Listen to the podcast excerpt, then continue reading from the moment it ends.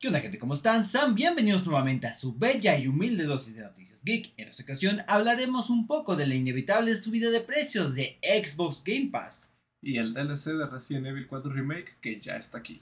Helldivers 2 llegará en febrero.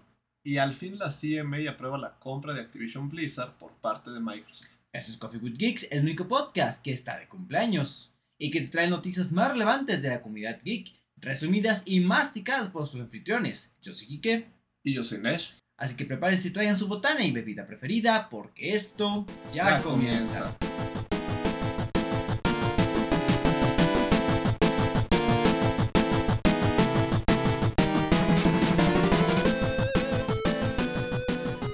¿Qué pedo gente? Sean bienvenidos al episodio número 75 del podcast más popular de mi cuadra, Coffee with Geeks. Banda, 15 días han pasado y estamos de vuelta en un episodio más. A vísperas de mi cumpleaños número 27 estamos grabando este episodio, pero antes de empezar con tanta palabrería, empecemos con las bienvenidas con mi compañero y amigo del alma, Nesh. Carnal, ¿cómo te ha ido en esta semana previa a la primera semana de octubre, güey? Ya estamos en octubre, casi casi. Bien, honestamente yo estoy emocionado por la época spooky. Yo soy fan de Halloween, realmente. Me gustan las películas de miedo, me gusta que como que salen series de miedo, ponen... Todo de miedo, hasta No. los pingüinos, Marinela. Oh, sí. ¿Ya los no, probaste? No los he probado, No, son morados, son ¿no? re god, güey. Saben muy similar. Sí. Pero el rellenito es lo. Pero los pingüinos a mí como que me causan... me causan conflicto, dilema. ¿Por qué? Porque pues están buenos, pero están muy caros para lo que son, a mi opinión. Mira, yo agarro la promoción del Oxxo de 2x30 y ya se me hace bastante worth. Porque creo que si vas a la tiendita, unos pingüinos te sale de que en 20, 21 pesos. Y yo ahí digo, no, güey. Sí, 30 pesos la, el paquete de 3 De tres, O sea, ajá. 10 pesos Un por pingüino te cuesta 10 pesos, básicamente. Eh, es como ese meme de que, ah, vengo del futuro donde los pingüinos, no, los gansitos cuestan 25 pesos. Ay. ¡No! Están ricos los pingüinos de Halloween. Si los tienen a la mano, y si son de México principalmente, no sé si se distribuyen en otro país, cómprenlos, están buenos. Sí, pero básicamente pues es bueno que Halloween ya se acerque y no sé, te voy a preguntar como esos videos de Instagram, ¿qué se siente ser un hombre de 27 años prácticamente? Yo me siento igual, güey. Sí. Yo me siento igual de burro, güey. O sea, ah, siempre me han dicho de que no aparento mi edad, eh, como que luzco muy joven a lo que es- realmente tengo.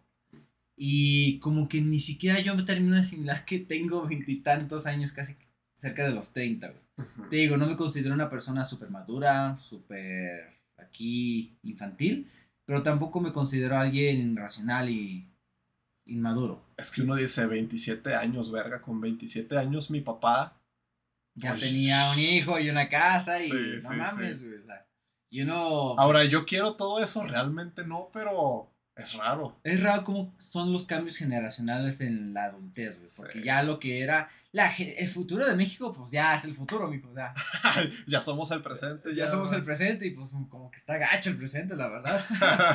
Eh, la inflación inmobiliaria, por los cielos. sí. Pero mira, XD, ¿cómo ha estado tu semana fuera de eso? Mm, ok, pues estos últimos días porque la semana está un poco en pañales todavía. Pues ha estado bien realmente, este, mucho calor, a pesar de que ya es octubre. Sí, llegó una ola de calor esta semana y sí fue de que, ¡fua, chaval! Ajá. Impactante. Yo también ya estoy deseoso de que llegue el frío, como que ya hace falta el frío. Echo de menos el frío. Te diré que sí. No, sí, te voy a decir que sí, porque este año sí estuvo muy cabrón el calentamiento global. Bajemos eso, bajemos eso. Mejor esto. Y sí fue como que estar sudado todo el día, güey. O sea, llegar del trabajo todos los días a, to- a tener que tomar una ducha obligatoria para sentirme bien para poder dormir. Sí estuvo Sí. como que a la madre, güey. Sí, potente calor. Esperemos que el siguiente año se reduzca un poquito más. Se supone que esta eh, ola de calor coincidió con, el, aparte del calentamiento global, el fenómeno llamado el niño, que es cuando se calienta eh, la tierra. Ahora agárrense, banda, porque el pinche frío va a estar cabrón, porque ahí sí viene la niña Que es lo contrario, que ahora la tierra se va a enfriar súper puerquísimo. Oh, shit. Así que. Saquen sus calcetines gruesos. No es por nada, pero creo que prefiero frío extremo a calor extremo. Porque tú tienes casa, mamón. Pregúntale al vagabundo cuando tenga hipotermia. Ah, Pobrecillo. Pero bueno, eh, yo por mi parte, eh, esta última semana fui a ver una, un evento de música en vivo en un bar. Me gustó, güey. Hace un chingo que ni siquiera iba a un bar y ni siquiera iba a ver a música en vivo y me agradó la experiencia, güey. Lo que no estuvo chido es que no nos dieron comida porque, ay, güey, me das unas papitas. Y dije, ay, híjole, güey, ya, ya cerró la cocina. Y dije, nada, pues ni pedo, ¿no? O sea, y ya a los pocos minutos como que le traen comida a todas las demás mesas. Y, "Ey, güey, ¿qué pedo? Eh, pito. Y no, me gustó mucho. Era una banda que era tributo a bandas como Porter, Zoe y Siddhartha. Siddhartha. O sea, no era solo una banda. Bueno, era una banda llamada People Roma. Ajá. Pero imitaban a varias. Ajá. Eran como covers eh, tributo. Y me gustó mucho. Bastante, bastante. Eh, me- agradó que había un baterista. Que ya era el baterista va a cantar. No mames, ¿a poco también canta? Y cantaba bien verga así. ¡Wow! ¡Wow! ¡Wow! El baterista, wow. Ah, Estuvo muy chido. Y me puse a ver mucho Hora de Aventura. Recientemente sigo aprovechando que mi hermano está pagando. Ahora sí ya lo está pagando legit el, el HBO Max. Y me puse a ver recientemente Hora de Aventura en lo que vendría siendo la plataforma de HBO Max. Y voy a platicar un poquito de lo que es eh, Hora de Aventura en cuanto al doblaje. Para los que vieron Hora de Aventura en su tiempo, habrán notado que en la primera temporada tuvo un doblaje muy muy bueno. Y como que a partir de la mitad de la temporada, de la segunda temporada, hubo como que un cambio raro de voces en Cartoon Network y en general las series eh, de toda la del canal de Cartoon Network. Y esto se debe a que el antiguo dueño del estudio Sensaciones Sónicas de en ese entonces, el señor, se lo vendió a su esposa llamada no sé qué Urbán. Claudio Urbán. Al parecer, es el nombre de la señora. Pues, ¿qué es lo que hace esta señora cuando se adueña del estudio? Pues, ah, mi familia canta, güey, toda mi familia son cantantes. O algo relacionado con la voz. Pues vamos a hacer doblajes, ¿no? Es bien fácil, güey. Ya canto, qué chingados hacer doblaje, va a estar bien easy. Pues no, güey. Es- el trabajo de la familia Urbán es clasificado como la época negra del doblaje mexicano, güey. Porque lo hicieron tan, tan jodidamente mal, güey, que hasta Cartoon Network le metió una demanda al estudio, güey, por la pésima calidad de doblaje que estaban haciendo en todos los doblajes de las caricaturas, güey. Ajá. Y obviamente el, el Cartoon Network ganó la demanda, le quitaron el doblaje a este estudio de doblaje. Y esto ocasionó que cambiara como que el estudio en general. Y el doblaje de Hora Aventura cambiara el tono y los modismos que se utilizaba con Jake el perro. A tal punto de que lo hicieron que, que Jake el perro hablara de esta manera tan fina y refinada. Y sí fue como que estos pendejos, esos pendejos que tengo en mi pantalla. Bueno, no los quiero llamar así. Pero sí se mamaron muy duro, güey. Se verga. Se pasaron de verga muy cabrón. Y, o sea, mucha gente eh, opina lo mismo que yo, que simplemente es una mancha el doblaje que muchos quieren olvidar, güey. Ujú. Pero tampoco me quiero poner a hablar así del trabajo de la gente, por más Mm. mal hecho que esté. Quiero pensar que hicieron lo mejor que pudieron. Está en su conciencia, güey. Está, su- está en su pendeja conciencia, güey. Pero bueno, y ya. Me parece que sería todo lo que he hecho en esta semana. Limpiezas locas. No sé a qué se referirá eso. Pero bueno, el Kike del pasado limpió algo y le gustó. Así que, perfecto. ¿Algo más que añadir por las bienvenidas, carnal? No, creo que es todo. Perfecto, entonces nos pasamos a la, a la sección de noticias donde estaremos contando lo más relevante que pasó en estos últimos días en el mundo de los videojuegos. Así que, vámonos allá.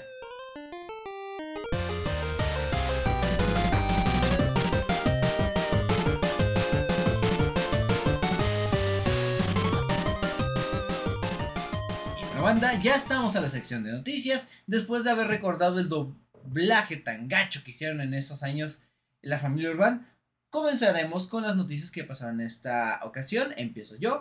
Mm, tuvimos un Nintendo Direct o algo parecido en el que se anunciaron varios jueguillos y empezaremos con que se anunció Princess Peach Showtime, un juego que se lanzará en marzo del año siguiente. Básicamente será un juego protagonizado por la princesa Peach, en la cual tendrá que enfrentarse a la compañía Malauba para salvar a una serie de obras de teatro.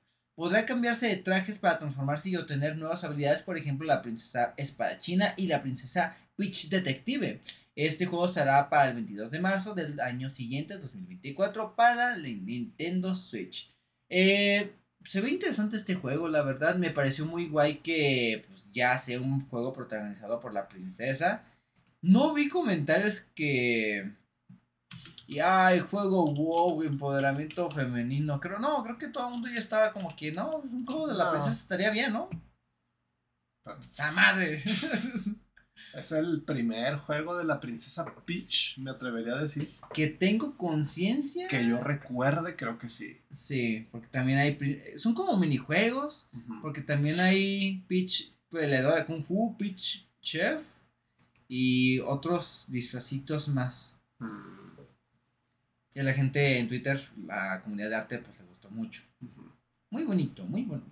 Muy bonito. Twitter, qué bonito. Qué bonito. Y bueno, eh, otra noticia más. Los tres primeros juegos de la saga Tomb Raider van a recibir una recopilación remasterizada. Nintendo anunció en su evento Nintendo Direct, que se celebró hace unos días, como dijimos, que se va a lanzar Tomb Raider Remaster 1, 2 y 3.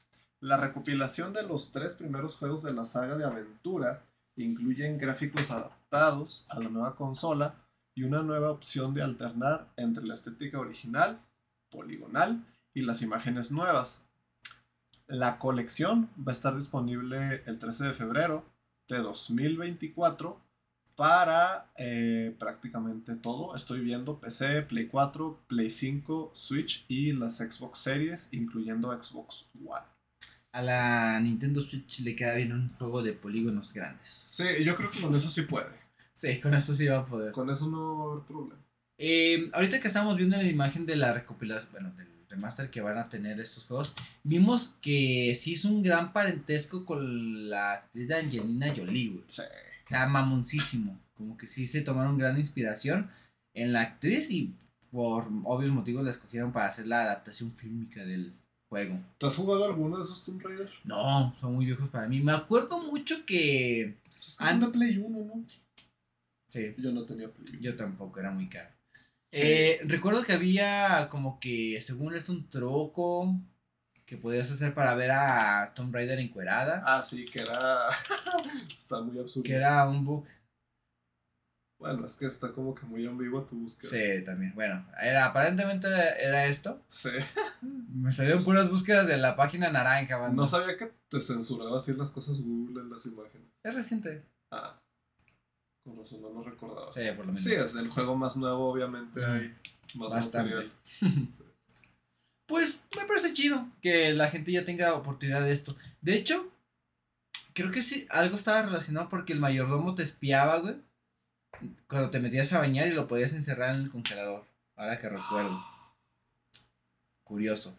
Pero bueno, seguimos con las noticias del Nintendo Direct y también tenemos que Paper Mario, la puerta milenaria, tendrá un remake. El anuncio final de la Nintendo Direct celebrado hace un par de días fue Paper Mario, la puerta milenaria. Básicamente un remake al título del mismo nombre de la saga de Paper Mario. En el trailer pudimos ver algunas de las escenas icónicas y pequeños detalles de sus mecánicas. El juego original salió para la GameCube en el lejano 2004, cabrón, casi hace 20 años. Y parece ser que este remake se encargará de la propia Intelligent Systems, creador del juego original. Su salida está programada para el siguiente año, sin una fecha más específica próximamente. Wow, estas noticias tan importantes, yo lo estoy diciendo así tan al chidazo, güey. Es que recuerden, banda, nuevamente, somos fanáticos del juego. Yo sí soy fan de Paper Mario, pero del primero. El que era para Nintendo 64. Fue de mis juegos favoritos de la infancia. Y sí, sí, sí, sí. ¿Te estás equivocando? Sí, sí, Paper. Mario para Nintendo 64. Sí, sí, ah, sí. no, sí, sí, sí. Ah, es que yo no tenía ni idea, la verdad. Sí. Ah, qué loco. Estaba, estaba muy lindo ese juego, lo recuerdo y es como que... ah, Mi infancia. creo que el primer RPG que jugué probablemente. Wow. Sí. Interesante. Impactante. Pero bueno, para los fanáticos que ya llevan esperando 20 años por esta entrega del Paper Mario, pues ya, finalmente ya se les va a hacer. 20 años después, wow. Eh, otro anuncio para Nintendo Switch. Dave the Diver confirma fecha de la versión de Nintendo Switch y su demo ya está disponible. El juego se publicó originalmente en verano, pero solo para PC.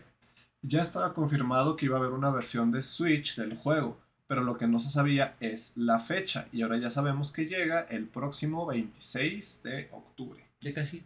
Ya casi. Si nos da curiosidad por el juego, eh, Eurogamer le dedicó un artículo, al parecer pueden consultarlo. Pero si prefieren probarlo, la Nintendo eShop puede. La Nintendo eShop podrá. Vale, es que estoy Eurogamer. La Nintendo eShop va a poner a disposición de todos los usuarios una demo gratuita en lo que se podrán jugar algunas secciones del juego y se mantendrá disponible hasta el lanzamiento.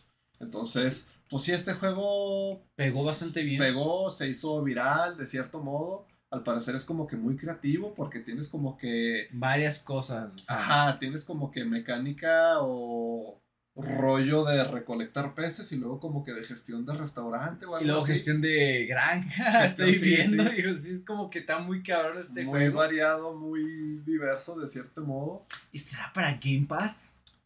Mm, No creo, no creo. Y sí, este juego ya va a estar disponible para Nintendo Switch.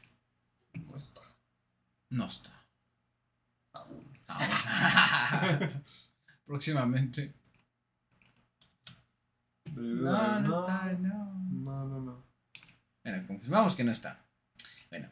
eh, la siguiente noticia es que Riot Forge anuncia Bundle Tate a a League of Legends Story. Otra vez, nuevamente, un juego ambientado en la ciudad de. Bueno, en el mundo de League of Legends, más precisamente en la ciudad de Bundle City, la ciudad de los Jordals de este juego, popular juego. Y básicamente nos dicen que este va a ser un RPG de artesanía que posee una bonita estética pixelar y que tendrá su propio estilo de los Jordals como protagonistas. Según la nota de prensa que se nos dio, nos dice que los jugadores deberán reunir suministros y crear artilugios para completar misiones populares de campeones de League of Legends a fin de salvar la ciudad de Bundle, reunir sus habitantes y, gracias a la relajada experiencia, este título atrae un amplio público de entusiastas de LOL, apasionados por las experiencias entrañables y muchos otros más. A Bundle Tate a League, League of League- League of Legends Story, no sé por qué me, me dificulta tanto decir eso, todavía no tiene fecha oficial de lanzamiento, la cual se anunciará más adelante, pero sí se ha confirmado que habrá una edición de coleccionista. Ay, eso sí, ¿verdad? Para cobrar si son buenos. Además, también se ha anunciado la fecha de lanzamiento de Song of Nunu, un juego que hablamos recientemente, igualmente eh, un juego de League of Legends Stories, eh, este por parte de Tequila Works. Su llegada prevista para el día primero de noviembre, no, no se va a tardar mucho ahora, por lo que veo, eh, para Nintendo Switch y se publicará también en PC. Los ports de otras plataformas entendemos que la PlayStation y la Xbox se lanzarán más adelante. Y según el señor Andrew Hoff, Hoff, ¿me ayudas? Eh, oh, fucker. Fofucker. Eh, No, que- no, que- rarito el nombre. no quiere decir fucker. Sí, sí, el. Tanto Son of Nunu como Bundle Tale ponen en un manifiesto la perfección en que consiste Riot Forge. Colaboramos con desarrolladoras increíbles y creativas, como es el caso de Tequila Wars y Lazy Bird Games, que llevan su pasión para contar historias, sus ideas únicas del universo de League of Legends. Y básicamente que estos estudios han creado historias emotivas para lo- la comunidad de LOL. Me gusta mucho LOL, cuando no tiene que ver con LOL. es muy bonito, mal. Como Eh, que poco a poco se van acercando a una realidad en la que LOL es lo menos importante de LOL. Es que mucha gente ya tiene previsto que LOL se va a morir, güey. Mm. La verdad es Y al que. parecer Riot es una de esas personas. Sí, como que ya lo tienen muy en cuenta de que vamos a ir haciendo nuestros caminitos por si acaso tenemos razón. Mm. Pero bueno, siguiente noticia y una que sí gu- gustó en general. El el DLC de Separate Ways de Resident Evil 4 Remake va a salir el 21 de septiembre, o sea que ya salió. Capcom hizo tres anuncios relacionados con Resident Evil 4 Remake en el State of Play de Sony. Para empezar, la compañía desveló que el modo VR, la actualización gratuita para la versión de PlayStation 5 que permite jugar al juego en modo realidad virtual con PlayStation VR 2, se va a publicar este invierno. El segundo anuncio es que Separate Ways, el esperado DLC protagonizado por Ada Wong para el juego principal, se pondrá a la venta la semana que viene, el día 21 de septiembre. Y el tercero es que ese mismo día, el jueves 21 de septiembre, se publica la actualización gratuita del modo Mercenarios. Resident Evil 4 Remake modo VR va a ser exclusivo de PlayStation VR 2. Los otros dos contenidos, que son Separate Ways y Mercenarios, están disponibles también en Xbox Series X, S, PlayStation 4 y PC. Había olvidado que el remake este es cross-gen. Sí. ¿Cómo, Este- cómo se verán las otras generaciones? Pues. Mejor, no sé. ¿Quién sabe? Pero sí, el punto es que este DLC de Ada Wong, que era una parte que le faltaba al juego, por así decir, pues ya la tenemos. No es como que... ¿Sorpresa? Ajá, no es sorpresa, no es algo que emocione mucho porque pues eh, es parte del juego original. Tampoco era tan grandiosa en el juego original, entonces la gente no tiene tantas expectativas. Yo vi mucha gente emocionada al respecto. Yo pensé que iba a ser gratuito y lo iba a descargar hasta que vi 169 pesos mexicanos. Y dije, ah. Que no es mucho, la verdad. Y siento que sí está bien por el DLC, pero. eh, no lo tenía instalado y como para descargar 60 gigas, así pues como que, ay, no, no quiero, no quiero. Tal vez después. Si lo hubieras tenido instalado, ¿crees que lo hubieras comprado? Lo más probable es que sí. Porque ya, tu- ya ves que tuve que instalar un chingo de cosas para el Starfield. Ah, sí. Que terminé desinstalando, puta madre. y otra vez tengo ciento... Yo también ya no lo volví a jugar. Es que Starfield me frustra porque me divierto jugándolo, pero siempre que lo juego estoy pensando, no tengo tiempo suficiente. No tengo tiempo suficiente para hacer lo que quiero. Y, y me frustra. La vida adulta, hombre. Eh. No, hay juegos que con poco tiempo te diviertes mucho. Es que Starfield es de ese tipo de juegos que yo precisamente ya intento evitar que te demandan mucho tiempo. De que voy a caminar en línea recta tres horas. Sí, te demandan mucho tiempo. Entonces, pues como que a día de hoy eso no me llama mucho la atención. bueno.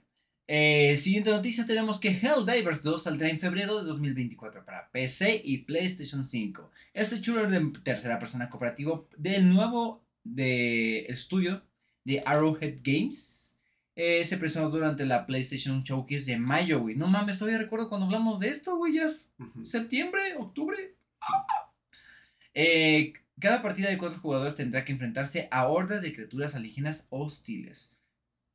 Eh, sí, 8 de febrero para el 2024. Y ya se puede precomprar en la plataforma de Steam por un costo de 600, bueno, 700 pesos mexicanos. Que vendría siendo equivalente a 25 dólares algo así. Eh, no se me hace mal precio, pero recuerden, banda, no precompren juegos hasta que salgan y vean que están buenos. Porque pueden salir muy mal optimizados para PC o pueden ser no la experiencia que buscan. Y este se ve como un tipo de juego muy frenético, entonces Hay que esperarlo. con mucha acción en pantalla y hay que, hay que ver si funciona bien esa acción. Esperemos, a ver, ojalá tengamos dinero para ese entonces. Eh, siguiente noticia. Tintín y los cigarros del faraón se publica el 7 de noviembre. Eh, el juego que fue desarrollado por el estudio español Péndulo, publicado por Microids, se pone a la venta en Play 5, Xbox Series, Play 4 y Xbox One y PC el próximo día 7 de noviembre. También hay previsto una versión para Nintendo Switch, aunque esta no llega hasta 2024. El juego va a estar disponible en tres ediciones, que son estándar, limitada y coleccionista. La edición limitada incluye una copia del juego, un steelbook y tres postales. La coleccionista incluye todos los contenidos de la edición limitada más una libreta, un libro de arte de 160 páginas y una figura. Eh, está muy choncha esta edición de coleccionista. Sí, es lo sí que se ve bastante Quique guay. y yo hace rato. Este incluye The Game, El juego, Es, incluye es el algo juego. en lo que ponen como que énfasis, el juego, trae el juego. Se ve bastante interesante. Para los que no les haya tocado esto, porque a mí me tocó por muy por encimita, Tintín es un personaje de cómics europeos que básicamente narra la historia de un morrillo con su perro y su capitán de no sé qué, no sé si es su tío o algo así. un señor que se topó por ahí, que básicamente tienen aventuras para descubrir, hacer, bueno, básicamente hacer eh, descubrimiento, descubrimientos arqueológicos y van a tener épicas aventuras, en este caso por los cigarros del faraón. Oye, se ve bien el juego. Sí, te digo, no se ve mal y el estilo caricaturesco pues le queda bastante bien a este personaje y pues se ve guay y me está chido que lo desarrolle un estudio español. Ajá. Recordemos que España tiene mucho tiempo desarrollando videojuegos. Mm. Desde los 80 hay estudios españoles ahí picando piedra para que salga y resalte España. Españita. Españita, yo tengo una litera. Yo duermo abajo y arriba España. España. Pero bueno, esta madre se tiene prevista para 2024. Ah, veamos cómo le sale. Y Se ve bien, se- tengo- se, ve bien, se, Sí. se ve guay. A ver cómo están las mecánicas de juego. Mm. Eh, siguiente noticia. ¿Qué tenemos? En este caso tenemos que Ubisoft Montreal obliga a sus empleados a regresar a las oficinas dos años después, después de haber prometido el trabajo 100% remoto. Básicamente se trata de uno de los estudios principales de la compañía francesa, malditos franceses, detrás de juegos como Assassin's Creed Valhalla o Far Cry 5, o Far Cry 6, o Far Cry Primal. o Bueno, nuevo juego de Avatar que va a tener la fórmula de Far Cry. Interesante. Eh, la compañía ofreció en junio de 2021 la posibilidad de trabajar de forma remota el 100% de sus horas a los 4.000 empleados de Montreal. ¡Wow! 4.000 empleados. Una medida que se prometía sería permanente. Según indica IGN, que ha tenido acceso a imágenes de los canales internos de la compañía, la reacción ha sido bastante negativa por forma casi unánime. Muchos de los empleados habían aceptado este trabajo teniendo en cuenta esa posibilidad o incluso habían adquirido propiedades en los lugares incompatibles con, con viajes diarios a las oficinas. Las propias oficinas actuales son un punto de conflicto. Disculpen. Varios trabajadores se han quejado de un entorno abierto y ruidoso con equipamiento desactualizado. Normal. Los empleados que han solicitado equipo ya tenían disponible en casa se han encontrado con un sistema de peticiones inundado e incapaz de atender sus demandas. Súper, súper normal. Eh, algunos trabajadores llegan a considerar este movimiento una forma y para incentivar las dimensiones. No, dimisión- Dimisiones. disminuciones, supongo. Otra vez ahí, no, es euro. que dimisiones como...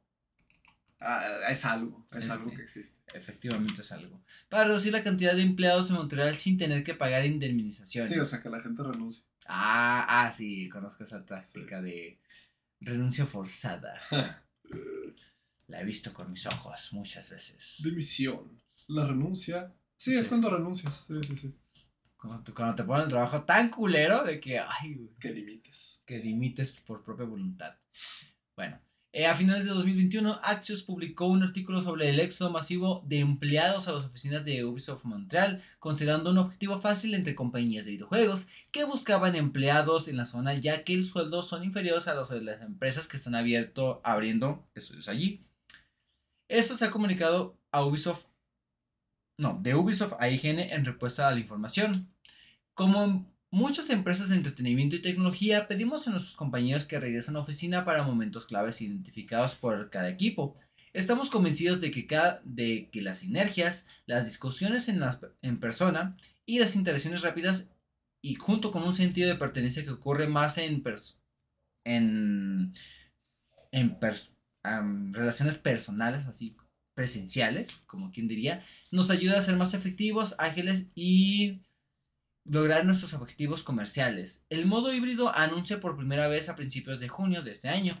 Entrará en vigencia el lunes 11 de septiembre y estamos acompañando a nuestros compañeros a través de estos cambios, brindándoles fle- flexibilidad adicional durante las próximas 8 semanas o más para adaptarse. Actualmente se llevan a cabo conversaciones abiertas y continuas, además de amplios arreglos individuales y ofertas de alojamiento, para facilitar esta transición y el impacto del bienestar de todo que sigue siendo nuestra prioridad para continuar ofreciendo grandes juegos. Y esto es algo que se ha visto mucho Mm. últimamente, porque no sé si viste la noticia que salió una morra en Tikotoku, No. que estaba viendo que tuvo que vender su sangre para poder pagar un Uber para ir a trabajar, güey. O sea, esta morra tuvo que básicamente vender su sangre para poder ir a trabajar para poder ganar dinero, güey. O sea, Mm. sí está muy surreal algunas circunstancias.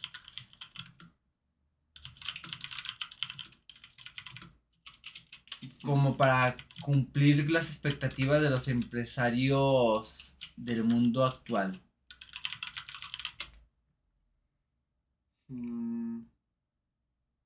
Mm, No me sale. Pero sí, básicamente es la morra caminando, regresando de como que la clínica de, sangre. Dice que, güey, acabo de vender mi sangre para poder pagar un Uber para ir mañana al trabajo. O sea, que, ¿qué tan de la verga está este pedo, güey, para que tener que pagar un Uber de quién sabe cuántos dólares para Es que puedas ir? luego el tema del transporte en Estados Unidos es carísimo. Es, es una pendejada, güey. Yo no entiendo cómo diseñaron esas ciudades que teniendo tanto espacio.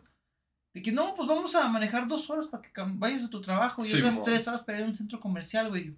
Ajá. ¿Cómo, güey? Ah, o sea, a mí se me hace inaudito. Simplemente es de que, ¿por qué voy a pagar tanto para simplemente ir a mi trabajo, güey? Así, así es la cultura y la industria en algunos lugares. Uf. Yo preferiría remoto, güey. O sea, es cuestión de analizar mucho lo que la distancia de algunos empleados de que, oye, si te sale tres horas para llegar aquí, ok, tú sí ponte remoto. Ujú. Y ahora eh, volvemos a lo que están haciendo de dimisir, así, hacer la dimisión a las personas como para que, ok, vamos a purgar a las personas que viven a cinco horas de aquí, vamos a quedarnos con güeyes que viven a una hora. Que sea aceptable, güey. Que aún así, a mí me daría hueva tomar una ho- hora de camino para simplemente trabajar, güey. Ajá. Y la pregunta es ¿para qué? O sea, yo siento que esto es tema de los gerentes cuando las cosas no salen exactamente como ellos creen, automáticamente se van a la excusa de, ah, es que es porque de forma remota no se están organizando igual. Ya tiene que regresar la gente a la oficina. Sí, Siento que definitivamente es algo así. los juegos de Ubisoft están saliendo mal porque es... Ah, sí, sí, esa es la, Porque es esa es la razón. güey. Sí, sí, sí. Definitivamente esa es la razón por la que están saliendo mal los juegos. Wow. Bueno, eh, pues esperemos que les acomoden lo mejor posible su modo de trabajo a los empleados de Ubisoft y que no se les estén mamando para que simplemente renuncien. Así que suerte a ellos. Pasamos a la siguiente noticia. Se desvela el modo zombies con mundo abierto de Modern Warfare 3. El desarrollo de este modo ocurre a cargo de Treyarch, los creadores del modo zombies original, y sus responsables prometen que será una de las evoluciones más importantes de la historia, al ser una experiencia en mundo abierto y no en escenarios tan cerrados como hasta ahora. Se dice que los jugadores deben prepararse para enfrentarse a una mayor cantidad de no muertos que nunca, antes de que los miembros de la Operación Deadbolt se embarquen en difíciles tareas de varias fases, mientras Soap y compañía intentan parar a Sakev y Terminus. Todo ello mientras tratan de contener la amenaza actual antes de que se esparza sin control. Combinando lo mejor de las características de los mapas y sistemas de Modern Warfare con las características principales de los zombies de Treyarch, el modo zombies de Modern Warfare es un nuevo giro al favorito de los fans, publicándose junto a la campaña y el multijugador cuando se lance al mercado Modern Warfare 3. Prepárense para un mundo abierto y una experiencia PvE de extracción y supervivencia compartida con otros equipos, junto con varias misiones especiales de historia. Esperen enfrentarse a una variedad de elementos únicos, retos y cinemáticas para esforzar el desarrollo de la historia. Eh, el juego Call of Duty Modern Warfare 3 va a salir el día 10 de noviembre, falta poco realmente, para PlayStation 5, PlayStation 4, Xbox Series, Xbox One y PC, para todo, básicamente. Con Sledgehammer como desarrolladora principal, en colaboración con Infinity Ward. Wow. ¿A ti te gustaba el modo zombies, güey? Nunca he sido fan realmente del modo zombies. Wow, ¿y eso? Nunca he sido fan de Call of Duty realmente. No manches, a mí era lo único que me gustaba realmente. Del Call of Duty era el modo zombies, del Black Ops. Ajá. Zombie. Es que a mí me da pereza cuando para jugar algo se nota mucho que tienes que ver guías o algo así. Era como Mm. que yo quería jugar casual con mis amigos y mis amigos eran en plan, no, pero tienes que matar al zombie tal, no, pero tienes que agarrar el arma tal, no, pero en el round tal tienes que hacer tal. Y yo. Y luego vienen los perros, ¡oh, la cajita! o sea, ¿cómo se supone que yo sepa esto? O sea, no. Sí.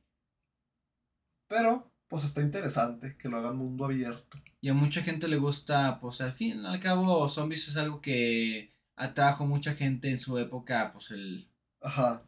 a la comunidad. Si yo sí fui parte de eso de, de que no mames, los zombies, güey, están bien vergas y tienes que hacer el, easter egg de los mapas, juntarte las piezas y así. A mí me gustaba mucho la, la experiencia de zombies, güey, como la famosa frase que dice, vueltas como en Kino. Ah, Kino de Thornton. De hecho, yo me quería comprar el Black Ops, pero vi que tienes que comprar cada DLC aparte, cuesta como 100 Mm. pesos cada DLC por un mapa de zombies y ya no voy a usar el pinche multiplayer de esa madre, así Sí, que... no. ¿Para qué, güey? Ah, son zombies virales, güey. No son de magia como en... Es que no es el mundo, me imagino que es como otra pff, realidad. Porque Sí. no es Black Ops, es Modern Warfare. Además de que tengo entendido que lo de zombies ya finalizó en Black Ops Oh, 4 o 5, no sé cuál habrán- habrán llegado. Que pasó una mamada con los zombies, güey. Es como un reboot o un spin- spin-off. Un punto y aparte. Está bien, porque Sí. pinche la historia de Black Ops Zombies ya se había puesto bien pacheca. Ah, que el universo Primis y que tienes que hacer. No, no, canta mamá. Dato curioso: Primis es, significa los primeros en latín. Wow. Así que Primis. Yo primis. ah. estás hablando en latín, güey. Oh. Oh my god. Así que sí. Black Ops Zombies. Próximamente. Espérenlo en su plataforma preferida. Yes. Y ahora, noticia bastante jocosa. Tenemos que el creador de Dead Space, Glenn Schofield, abandona el estudio que él mismo creó. El señor Schofield fundó Striking Distance Studios en 2019 junto al publisher, la publisher coreana Krafton Industries, que buscaba crear un juego narrativo que expandiese el universo de PUBG. Wow, es, es, es cierto, esa madre estaba ambientada en PUBG. Al final, todas las conexiones de PUBG se eliminaron por completo cuando The Callisto Protocol se lanzó finalmente en diciembre del año pasado. Sin embargo, la recepción del juego fue un tanto mixta. Por no decir que a penitas y alcanzó a vender algo decente. 5 millones de copias para ser exacto. Ajá. Ah, no. Ellos tenían la expectativa de 5 millones de copias. Ok. Su desarrollo que duró 3 años y costó 132 millones de euros. De momento, el juego ha, ha vendido alrededor de 2 millones de copias. Ay. Menos de la mitad de lo que esperaba. Es que también tienen expectativas, expectativas muy mamonas, güey. El desarrollo de Callisto Protocol terminó el pasado junio con el lanzamiento de su último DLC de historia. ¿A poco tenía DLC? ¡Wow! Bueno, y solo dos meses después, Striking Distance Studios anunció el despido de 32 empleados. Sí, Nosotros hablamos de eso. Recuerdo esa madre, sí, cierto. Según informa Bloomberg, la partida del señor Schofield ha sido voluntaria, pero junto con él también se han marchado el jefe de operaciones y el jefe de finanzas de la compañía. El creador de Dead Space ha calificado su partida del estudio como agridulce. Pues no mames, si, si me voy del estudio que yo fundé pues, como que que para hacer experiencia vergas, pues yo también me agüito. Sí. De que, ay, güey, pues no vale madre, ¿no? Estaría, estaría interesante como que un análisis a profundidad de los problemas de ese juego. ¿Qué salió mal realmente con Callisto Protocol? ¿Quién sabe? Problemas técnicos, sí, claro. También. Pero pues debe haber más. Simplemente no era lo que la gente esperaba.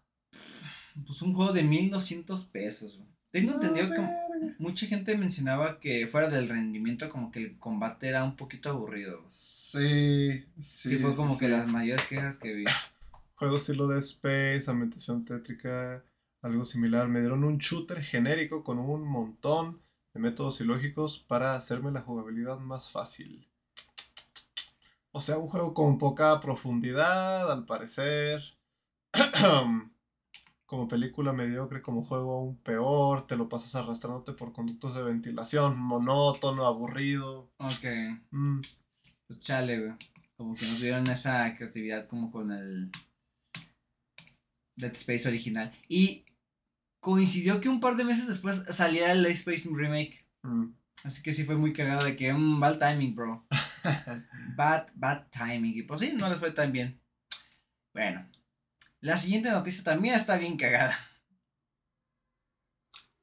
Me toca mi vida. Sí. cierto, cierto. Se elimina un tráiler de Mortal Kombat 1 de Switch, en el que se veía saltar un logro de Steam. Uno de los trailers de lanzamiento de Mortal Kombat 1 para Nintendo Switch se eliminó de todos los canales oficiales después de que los usuarios se dieran cuenta de que había un logro de Steam saltando en mitad de las imágenes, indicando que el video se tomó de la versión de PC del juego. La versión de Switch del juego ha sido fruto de gran controversia por sus problemas técnicos y diferencias respecto a las versiones de otras consolas. El trailer en cuestión, que se publicó en el canal oficial de Nintendo of America, muestra en el minuto 1.53 en la esquina inferior derecha cómo salta un logro de Steam. Los usuarios se preguntan si esto podría clasificarse como publicidad engañosa. Sí, ya que las diferencias técnicas entre la versión de PC y la de Nintendo Switch son bastante notables. Yo diría bastante, bastante, bastante notables.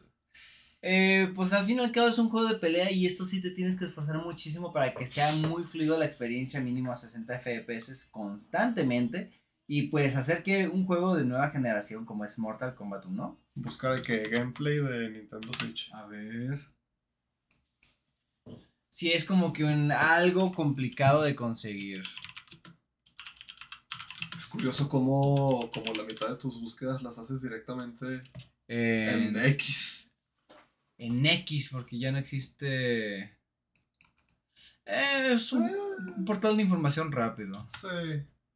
Encuentras de todo. Oh boy. Xbox versus Switch. Fuck. Fuck, man. Oh. ok, banda, si quieren verlo. No, esto está casi de que inaceptable incluso. Oh boy, güey. Sí está grave el asunto que eso es Xbox, eso es Xbox. Qué, bonito se ve.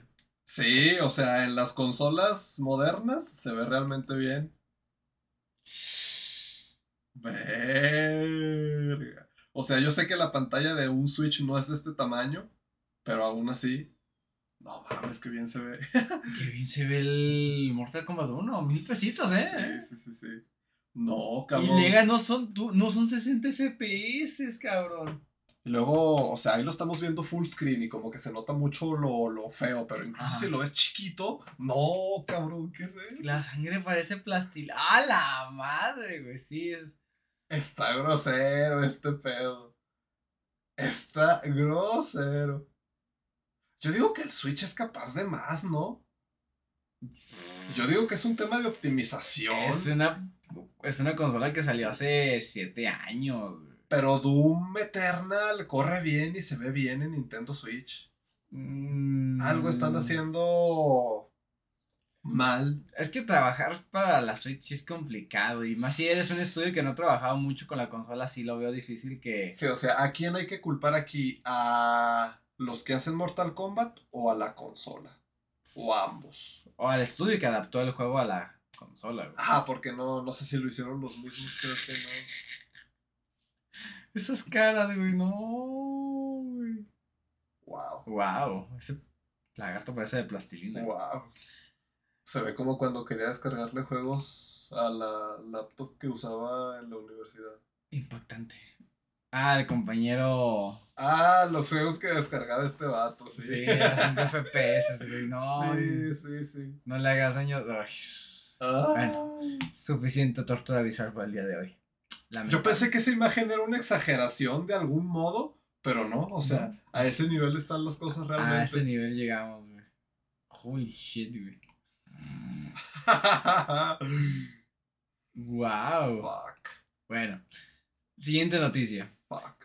Tenemos que la CMA aprueba provisionalmente la compra de Activision Blizzard por parte de Microsoft. Eh, básicamente el organismo antimonopolio que de vez en cuando no hace su trabajo, curiosamente ahora sí dicho gana. de Reino Unido había sido uno de los últimos escollos a superar por parte de la compañía X, no Twitter, Xbox, eh, por la parte de la adquisición de la desarrolladora. En un principio la CMA se negó a comprar la ventaja estratégica de esta que esta le daría a Microsoft en el mercado, todavía en el auge de los videojuegos en la nube. Sin embargo, Microsoft hizo que la institución reconsiderara su negativa, ofreciéndoles vender sus derechos en la nube a Ubisoft. Mm, luego quién. Eh, la CMA consideró que esta posibilidad cambia la situación lo suficiente como para reabrir el caso.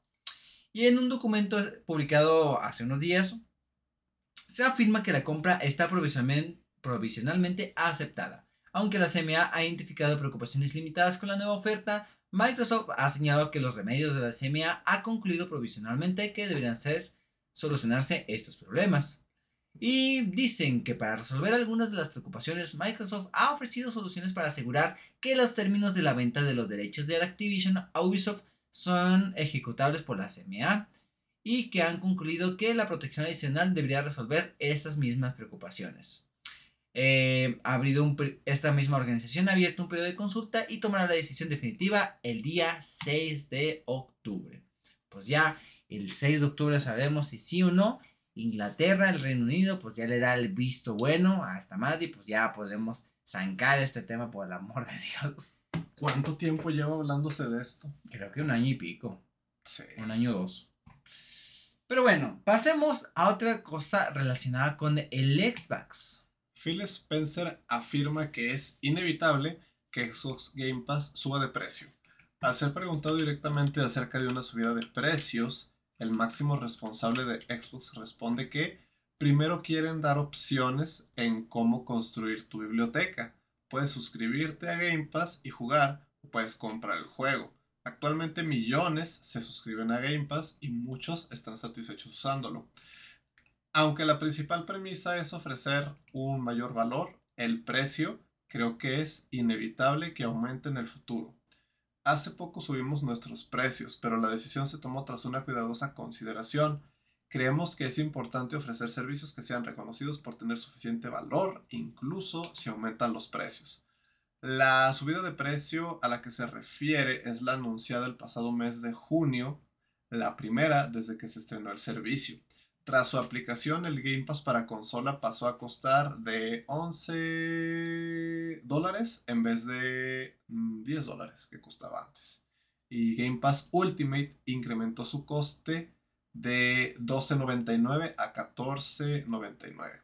En la misma entrevista, Spencer deja caer que Microsoft está trabajando con estudios japoneses para desarrollar nuevos títulos para Xbox, algunos de los cuales todavía no han sido anunciados oficialmente se puede contar con ello. De hecho, lanzamos Hi-Fi Rush este año, aunque fue un trabajo pequeño más que no una obra maestra como Blue Dragon. Era un trabajo de gran calidad. Los creadores de juegos japoneses también son parte de Microsoft Game Studios y aunque todavía hay algunos títulos que no se pueden anunciar, estamos trabajando con creadores japoneses para desarrollar nuevos juegos. El entorno de desarrollo está creciendo, incluyendo First Party y Third Party. Así que creo que podemos esperar más títulos japoneses en el futuro. ¿Cuánto estaría caro? ¿Por Game Pass? Por Game Pass. Ah. Recordemos que ahorita está para PC 149 y en consolas 169. Por ejemplo, o sea, el Ultimate es realmente el que debes comprar. O sea, este es el típico caso de que te dan otra opción, pero para solo hacer más atractiva la opción que verdaderamente debes tomar. Entonces, Ultimate cuesta 250 al mes. A mí sí se me hace barato, 250 al mes. 300 pesos lo vería razonable, pero esa subida de 50 pesos como que sí calaría. Sí arriba de 300 pesos, llegando a 350, ya se me haría caro, 350. ¿De porque, nada, joven, ya no. Porque es al mes, o sea, es, es al mes. 300 pesos lo veo aceptable. Aceptable, pero la subida cala. Más de 300 pesos ya no. Llegaremos a un punto donde digamos... O que le metan algo más no sé qué más le pueden meter. Microsoft es bueno teniendo ideas, algo se sí, ocurrirá. Sí, de que te incluyan. Porque te incluye la Golf. O sea, hay que tomar en cuenta que te incluye Golf. Eh, no sé, te, te podrían incluir. Pues así como el Ultimate te agrega el EA Pass, a lo mejor creo que Ubisoft también tiene como que su versión de de EA Pass, o sea, que te agreguen el de Ubisoft. O que te agreguen lo de Blizzard. O ajá, ajá, algo así, algo así. Mm, que te ofrezcan algo aparte de Game Pass, como quien dice. pues habrá que ver cómo se los ocurre. Por ejemplo, también te ofrecen con Riot Games, en caso de LOL, desbloquear a todos los. A todos los campeones. Sí, creo que te dan ofertas para Crunchyroll. Te dan varias cosas, ¿verdad? Entonces, eh, yo creo que sí pueden ingeniárselas para aumentar su valor. Y ojalá no suba tanto, cabrón. Sí, sí. Que ya está la chingada que tengas que pagar servicios para todo, güey, para ver, para ver videos, para escuchar música, para jugar, para, no, para ver videos y películas. Está la chingada. Pero bueno, eh, esperemos que no sea tanto el costo.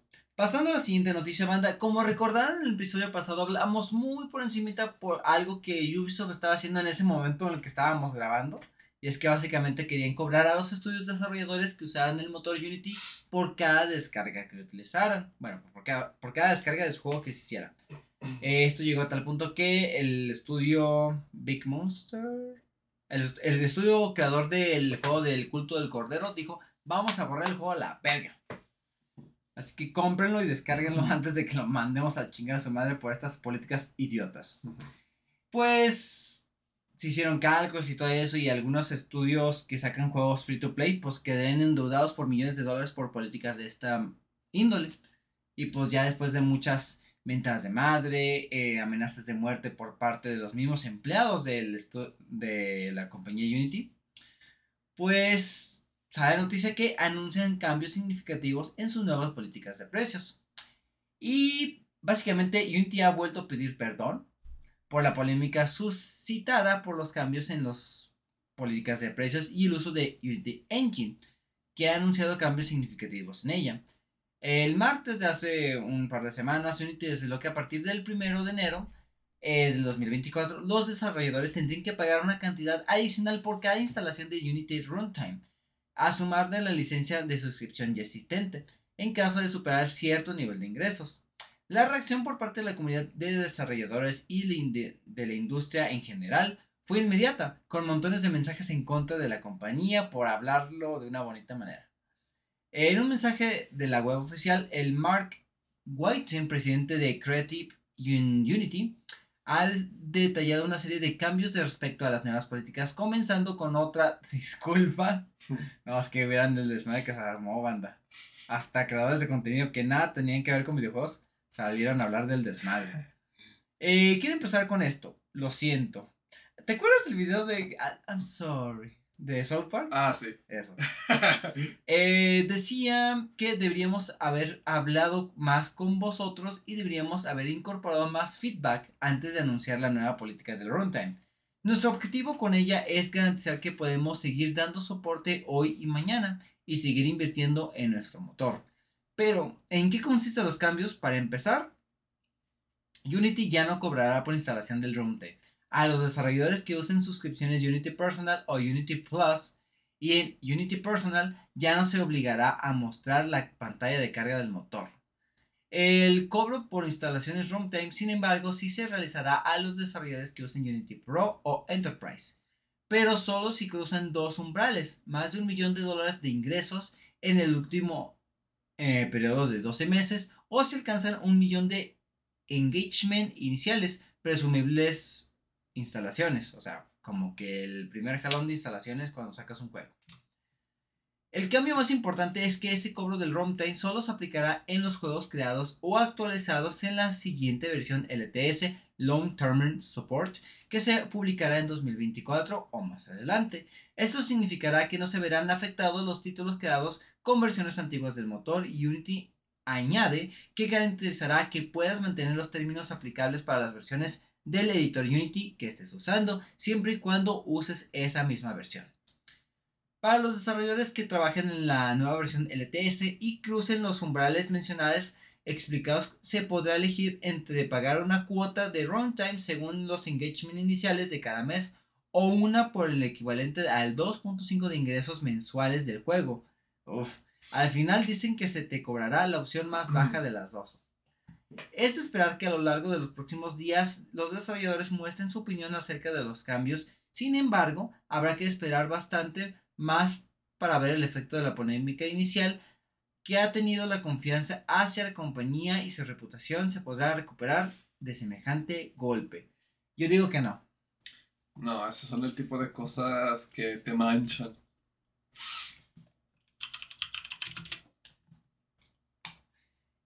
Yo digo que no, porque ya la comunidad dijo, vaya si chingas a tu madre, güey, ya no confío en ti, güey. Y sí fue de que salió mucho un como motor. motor de juegos llamado Godot, que al parecer fue creado en Argentina. Arriba los pibes. Vamos los pibes.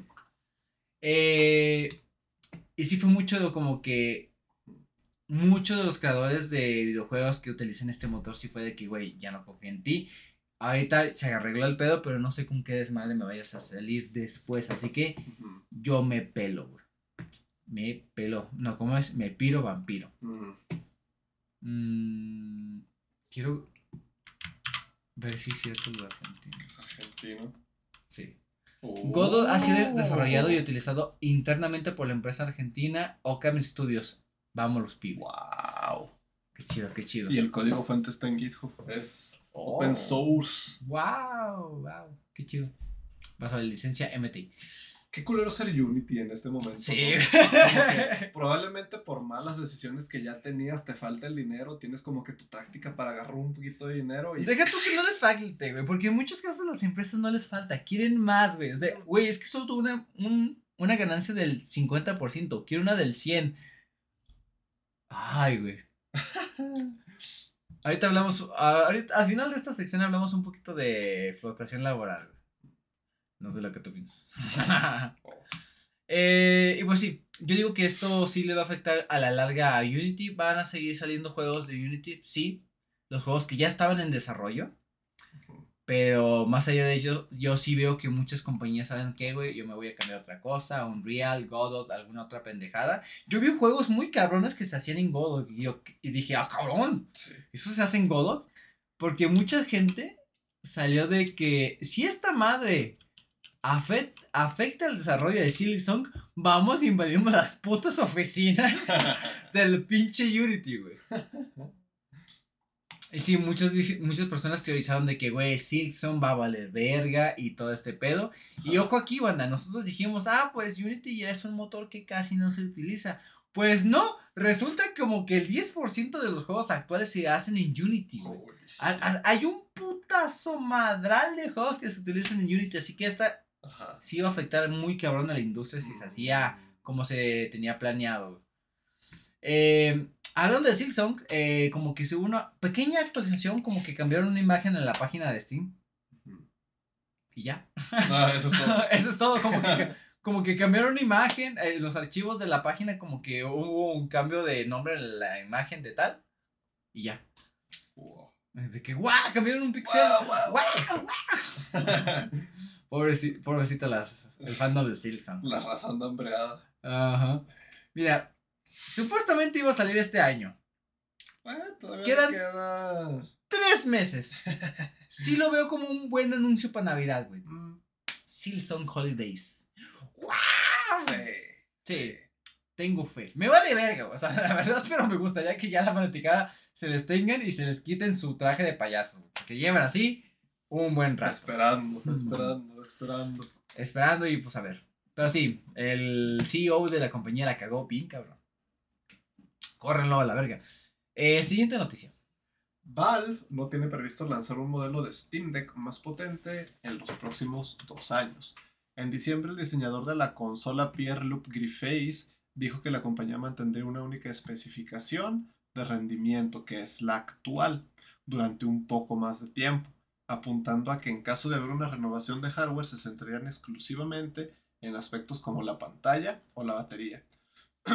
Ahora Griface ha matizado en una entrevista concedida a The Verge que ese un poco más de tiempo es más de lo que se pensaba. En concreto, dos años. Es importante para nosotros que la DEC ofrezca un target de rendimiento fijo a los desarrolladores. Y el mensaje para los usuarios es simple.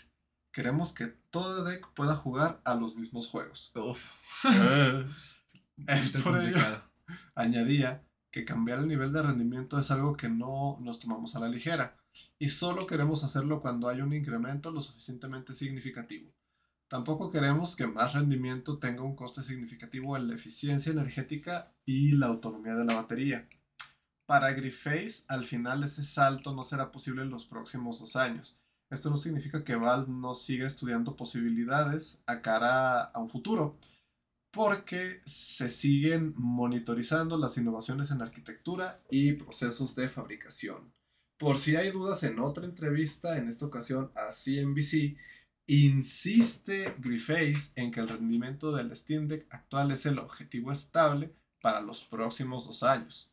Creemos que está en el punto ideal en términos de poder jugar a todas las experiencias de esta nueva generación y hasta ahora los nuevos lanzamientos han sido grandes experiencias en la Steam Deck. Hasta ahora creo que ha estado bien en cuanto a potencia. a veces tener menos opciones es mejor. Ah, todavía más. La sucesora del Steam Deck todavía puede estar lejos, pero eso no significa que el mercado esté estancado.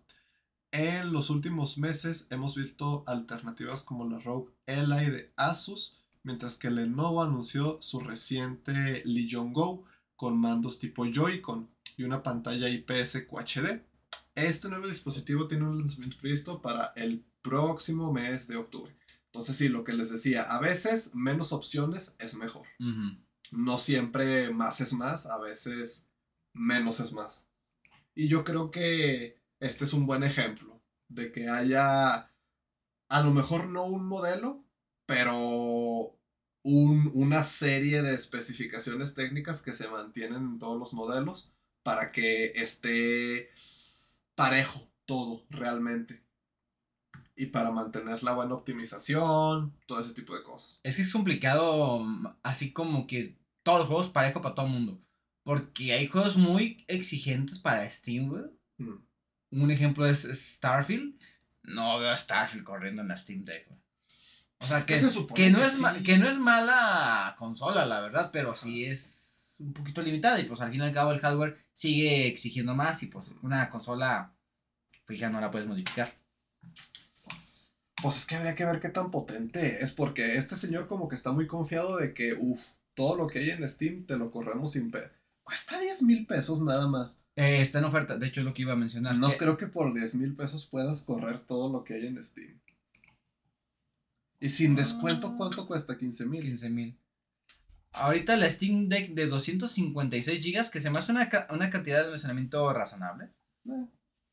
Eh, está en 10 mil pesos, banda, en Amazon y les puede llegar a cualquier parte. Si yo la compro ahorita, me llega mañana. Wow. No, a pasado mañana, uy, qué buen pedo. Antes ni siquiera la podías comprar en el país. Gracias al capitalismo y a la hiperglobalización.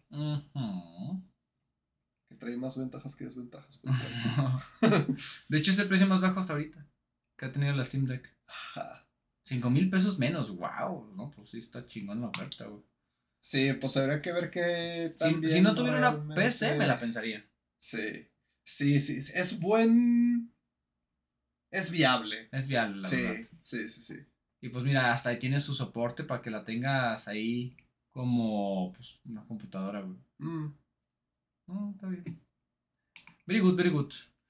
Em, siguiente noticia, tenemos que Hideki Kamiya abandonará Platinum Games en octubre. El señor Kamiya fue uno de los fundadores originales de Platinum Games junto con Shinji Mikami. Ah. Eh, Atsu, Atsushishi Inaba y Tatsuya Minami en 2007, unificando el resto de sus estudios de Clover Capcom tras su cierre. Su carrera comenzó en Capcom con el primer Resident Evil, pasando a ser director del éxito de Resident Evil 2 y posteriormente de los títulos de Devil May Cry, Beautiful Joe y Okami. Además de formar una parte integral de la creación de Platinum Games, fue una de las caras visibles del estudio y director de los títulos como Bayonetta o The Wonderful 101. Aunque en los últimos años ha tenido un papel sobre todo como supervisor de proyectos, su próximo juego anunciado del director se llama Proyecto GG y aún no sabemos nada eh, si continuará desarrollando bajo su, su un nuevo liderazgo pero básicamente Camilla abandonará Platinum Games en octubre. Un comunicado de la compañía le agradeció sus ideas creativas, liderazgo y contribución al crecimiento de Platinum Games. Creemos que seguirá siendo un éxito en sus futuras aventuras como creador de juegos y que tenemos ganas de ver cómo la industria de videojuegos se convierte en un lugar mejor con él. Le deseamos lo mejor para el futuro. No nos dice a dónde se va el señor, pero nos da a entender de que pues, va a seguir chambeando, pero en otro lugar se me hace curioso porque normalmente cuando tenemos este tipo de noticias de que, ay, no, pues yo me voy para pues, retirarme y para vivir mi familia. Pero no, este señor es japonés. ¿Y qué significa esto? Que el señor va a trabajar hasta que el cuerpo le dé. Es que, como decíamos antes, los japoneses son una cultura diferente. Muy, muy diferente. No, no podemos juzgarlos realmente. O sea, o sea, su cultura de trabajo, su cultura de comerciales, de comida rápida. Mira el desmadre que, que causó un comercial de 20 segundos, banda. Mm. Muy cabrón. Pero bueno, eh, la mejor de las suertes al señor Hideki Camilla. Ciertamente hay momentos que se tiene que hacer un cambio de aires y pues renunciar a un trabajo en octubre. Eh. Parece buena opción, ¿no? bueno, eh, siguiente noticia. El actor de Cal Kestis ha desvelado que ya está trabajando en un tercer Star Wars Jedi. Según indica BGC, las declaraciones se produjeron en el evento Ocala Comic Con de Monaghan, comentando a la audiencia que se está trabajando en un tercer Star Wars Jedi y está en proceso ahora mismo. Se trata de una gran tarea y hemos tenido conversaciones, pero esperamos que en cuanto esas conversaciones hayan finalizado, podemos empezar a hacer algo muy genial. Por una parte, no es gran sorpresa si se toma en cuenta que Stig Amusen, que es el director de ambos juegos, comentó a IGN el pasado mes de marzo que su intención era cerrar una trilogía de juegos con este personaje. Sin embargo, la confirmación viene unos días después de haber conocido la salida de Respawn y Electronic Arts del propio Asmussen, por motivos que aún desconocemos. Este fue el comunicado tras una cuidadosa consideración. Stig Amundsen ha decidido abandonar Respawn para perseguir otras aventuras y le deseamos la mejor suerte. Como que mucha gente renunciando. ¿Será esto una señal? no sé, no sé. Quién sabe, mijo. O sea, no es cualquier chingadera quedarse desempleado, ¿eh? no es cualquier mamada. Pero bueno, pues ya sabemos que está en desarrollo este juego y afortunadamente pues sigue en pie. Muchas personas andaban rumoreando de que este posible proyecto podría ser cancelado por decisiones que pudiera tomar la compañía de EA y pues iremos a ver cómo sale este pedo. Este es el actor. Ah, sí se, parece, mucho. Demasiado. En efecto. Y bueno, la siguiente noticia que tenemos es que los sectores de doblaje y captura de movimiento del videojuego autorizan una huelga de cara a las negociaciones. Un 98%, wow, de los participantes en la negociación está a favor de acudir a una huelga si las negociaciones con las empresas de videojuego no avanzan. En total se emitieron 34.687 votos, representando un 27% de los afiliados al sindicato que tenía derecho a participar. Esto no significa que haya iniciado una huelga, sino que el comité negociador del sindicato de la SAG-AFTRA cuenta con la autorización de sus afiliados para comenzar en caso de las negociaciones con las empresas de videojuegos se estanquen. Estas, estas son las compañías con las que se estará en negociación. Activision, Blind, Light Studios, Disney Character Voices, Electronic Arts Production, Epic Games, Foremost Interactive, Insomniac Games, Take Two Productions, Voice Work Production y Warner Bros. Games. El acuerdo entre los actores de doblaje y captura de movimientos con las empresas de videojuegos se lleva negociando sin éxito desde octubre del año pasado. Las próximas reuniones se pronunciarán a lo largo de esta semana, tras cinco intentos fallidos. Ay, cabrón.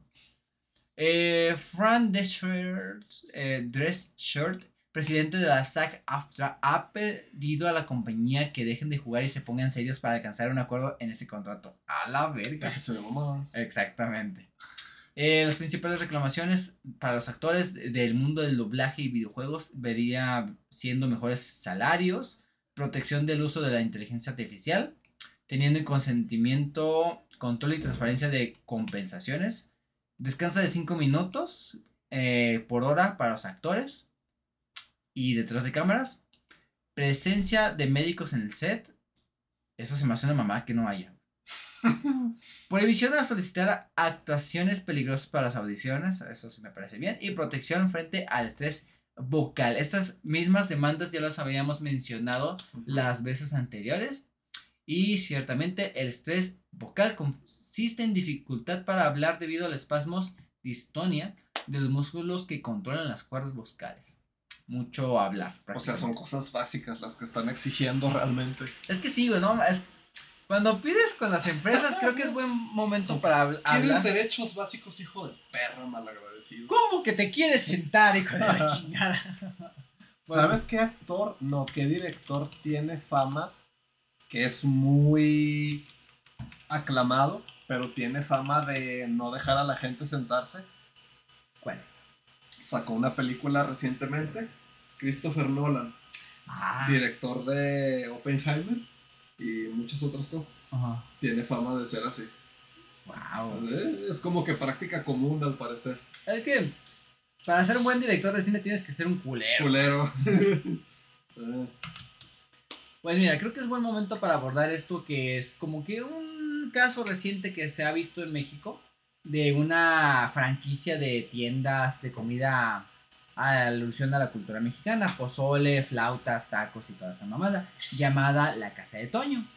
Que últimamente han salido historias muy cabronas de esta franquicia que han salido a la luz, varias personas en Tikotoku pasando sus historias y todo eso. Eh, básicamente, pues, las típicas historias de, trabajador promedio en servicio a clientes en México. Eh, salió un cabrón diciendo de que te obligan a coser tus bolsillos de los pantalones, todo lo que tenga bolsillos y con lo que vayas a trabajar no puede, no puedes meter nada en ellos, los te obligan a coserlos. Tu delantal, tus pantalones, todos los bolsillos tienen que estar cosidos para que tú no, no exista la posibilidad de que tú te eches dinero en las bolsas. Eh, también de que cosa que se te caiga o cosa que te equivoques tú o el cliente, te lo cobran. Que te cobran, que como cobras de quincena o más bien de mensualidad en la casa de Toño, como 12 mil pesos. Pero nunca vas a ver esos 12 mil pesos porque te van a cobrar todas las chingadas que pasan. Si te cae un vaso, te cobran 10. Si te cae un plato, te cobran el plato completo y no te lo dejan comer. Eh, jornadas laborales de hasta 12 horas en fines de semana. eh, sin descanso para sentarse. En caso de que el capitán encargado del turno te deje comer o no. Y pues sí. Muchas de las historias que muchos trabajadores mexicanos eh, conocerán o reconocerán de algo. Que es como que súper, bueno, no súper, pero es normal, de cierto modo, desafortunadamente. No, sí es súper normal eso. O sea, sí he visto lugares de trabajo que sí tienen... Lo de coserte las bolsas está muy cabrón. Sí, eso sí, eso no me lo sabía dije, wow. De que ya los estás hasta deshumanizando a tus empleados, ya no los estás tratando como personas, los estás tratando como mierda que si les das la chance se van a robar cosas. Sí, como que te está, le estás haciendo el favor de trabajar ahí, o sea. Sí, Cuando es el contrario, tú le estás haciendo el, ca- el cabrón favor al dueño de trabajar, de prestar tus servicios, porque al fin y al cabo, pues el capitalismo no funciona sin la... Un día vamos a llamar a armas, cabrón. Abajo el sistema capitalista. Te digo, o sea, ventajas. Ajá. La Steam Deck te cuesta 10 mil pesos. Desventajas. Desventajas. hay. Esclavitud Es- moderna. esclavitud. eh. Que de hecho en, Sue- en un país europeo, no sé dónde, a- aprobaron como que haya como la jornada laboral diaria como de 12 horas, güey. Como que Mm. tienes que trabajar 72 horas a la semana y sí fue como que Ajá, Dios ajá. santo, güey. No, no, no, o sea, como que ahí en esa parte de Europa ya sí lo clasificaron como esclavitud moderna. güey. Ajá. Dije, no, es que últimamente las condiciones de trabajo se están poniendo mucho en cuestionamiento, güey. Hay, hay un diálogo de los NPC de Starfield que dicen, uff, estos turnos de 16 horas me están matando. Y yo de verga, pues no es un futuro tan lejano, ¿eh? No es un futuro tan lejano. Fíjate, mucho, se critica mucho a nuestra generación porque, ah, esta, esta generación nos echaba la de chambear. Que no, no se la saben, pero sí se pasa de relanza. Mira, yo conozco muchos chavitos de 18, 20 años que se saben la de chambear muy cabrón, muy, muy cabrón. Mejor que personas de 40 años. El caso aquí y lo que yo digo que lo que pasa con nuestra generación es que nuestra generación no está dispuesta a dar su vida, ni su tiempo libre, ni su salud mental, ni física, por un trabajo que ni rinde el dinero, ni te garantiza nada, porque al fin y al cabo es bien sabido que nuestra generación, con los salarios actuales, no te puedes dar una vida propia, güey, no te puedes dar una vivienda, ni una salud digna. Así que es mucho de que, güey, ¿por qué me voy a dejar mingunear por un trabajo del que no saco nada? Yo mi padre sí me ha contado historias de que no, es que yo sí me ponía la camiseta, pero no mames, güey. Antes le te ponías la, camiseta y te cuajabas. Y te cuajabas y le dabas vida plena a, tu familia súper cabroncísimo. Hoy en día te pones la camiseta y tienes que vender tu sangre para ir al trabajo. O sea. Sí, sí, sí. No es que no sé. Hay mucha gente huevona y eso en todas las generaciones. Sí, Pero ya no estamos dispuestos de que. No, güey. no. Y también hay mucha cultura de quejarse por quejarse y no hacer nada al respecto, pero sí es verdad lo que tú dices. Sí. De que güey, yo conozco chavitos que neta me impresionan su capacidad de trabajo, y sí, que mucho respeto, mucho, mucho, mucho respeto. Y pues sí, si conocen eso de la casa de Toño, pues... Ah, yo he ido ahí. Ah. Creo que yo, sí, sí, yo he... cuando fue a Ciudad de México, ¿sí era ahí? La casa de Toño es muy popular allá. Ah, yo he ido ahí. Está buena la comida. bueno, pero el trato al, personal no lo es. Pero bueno. Pop, meseros de la casa de Toño. Ay, cabrón. wow, este es el, vato que decía de que te tienes que coser los. Los bolsillos. Los bolsillos. De jornadas de hasta 12 horas, O sea, sí salieron muchos casos de terror, güey. De que una morra de que, güey, es que se, tengo los órganos inflamados. Me vale madre, vine a trabajar así. Ajá. Así que, what? Que mira, como encargado de tienda, sí. Sí comprendo que hay muchas situaciones humanas que se tiene que atender, pero sí hay casos de que, ok, acepto tus condiciones, puedes irte a tomarte el descanso. Se te tiene que contar por, por ley, güey. O sea, entra mucho los derechos trabajadores, güey. Y son muy estrictos, güey. Son muy, muy estrictos para que se te cumplan en condiciones, güey.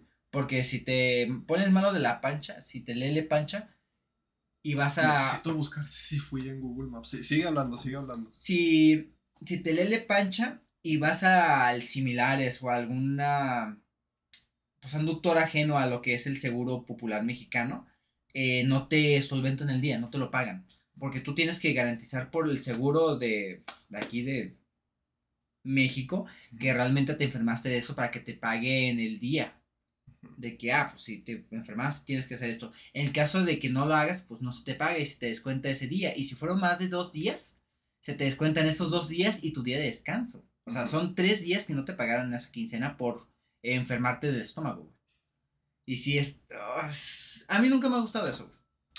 Pues es que es... O sea, entiendo porque es muy estricto, porque también he conocido personas que abusan de este sistema con muchísima facilidad. Ajá. Y se hace como que te estás mamando. Y entiendo por qué. Ah. Me ha tocado ver quincenas que le descuentan seis días por tonterías. Que sí se merecen ese descuento porque sí abusaron un poquito del sistema, pero no soy quien para decir esas cosas, pero sí. La casa de Toño, güey. un poquito cabrón. Bueno, al menos se está haciendo público, ¿no? O sea.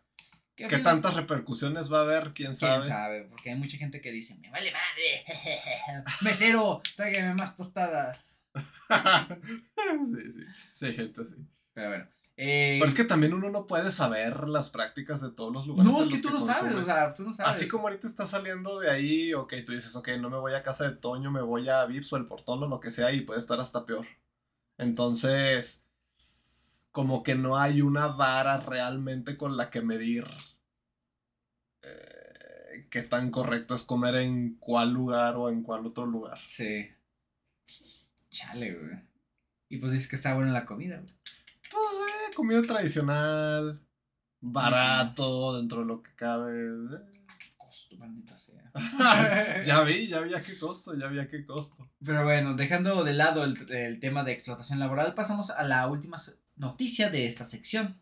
Eh, básicamente es que Sekiro Shadow Die, Die Twice, o sea, Sekiro se muere dos veces, ha vendido 10 millones de copias de su, de su lanzamiento. El juego de From Software, ambientado en una versión fantástica del Japón del siglo XVI, ya suma 10 millones de copias vendidas a sus usuarios. La cifra, la primera cifra que se proporcionó fue de 2 millones en sus primeros 10 días a la venta tras el lanzamiento en marzo de 2019. En junio se, de ese Ah, mismo año. 2019. Ah, Buen año. Buen año. Buen año. Eh, la cifra alcanzó los 3.8 millones de unidades y en el comunicado de ambas partes se expresa su profunda gratitud a todos que han jugado el juego. Eh, pues sí, el juego alcanzó las 10 millones de copias. Recordemos que esta cantidad las alcanzó eh, Elden Ring durante creo que el primer mes. güey. Sí. Bueno, pero son cifras muy buenas tomando en cuenta que Sekiro es el side project que hicieron mientras acababan Elden Ring. Sí, Entonces está bastante bien. bastante, realmente. bastante bien. Y hay mucha gente que lo clasifica como el mejor juego de From Software. Eh, De el, gustos a colores. es el juego de From Software con mi combate favorito, para mí personalmente. Creo que probablemente sí es mi juego de From Software favorito, peleándose con Bloodborne. Definitivamente no es Elden Ring, mi juego favorito de From Software. Entonces, Sekiro tiene un muy buen lugar en, en mi cora. en el top de juegos de From Software. Top 10, más bien top 7. Top 7, ah, mejor top 7. Esto. Pero bueno, eh, felicidades al equipo de From Software por haber alcanzado esa suma. Yo soy parte de esos 10 millones de personas. No la he jugado, pero ahí está. ¿Cuánto Ah, te costó Sekiro? Sekiro. barato.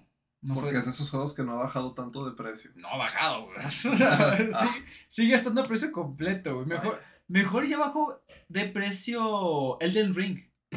Ah, oh, qué curioso. Sí. Qué curioso. Y también Dark Souls 3 ya bajó de precio, ya no está en 1300, ya bajaron a 800. 500 pesos bajaron. ¿A qué se deberá? Ah, Porque no es como que Elden Ring haya vendido peor que Sekiro.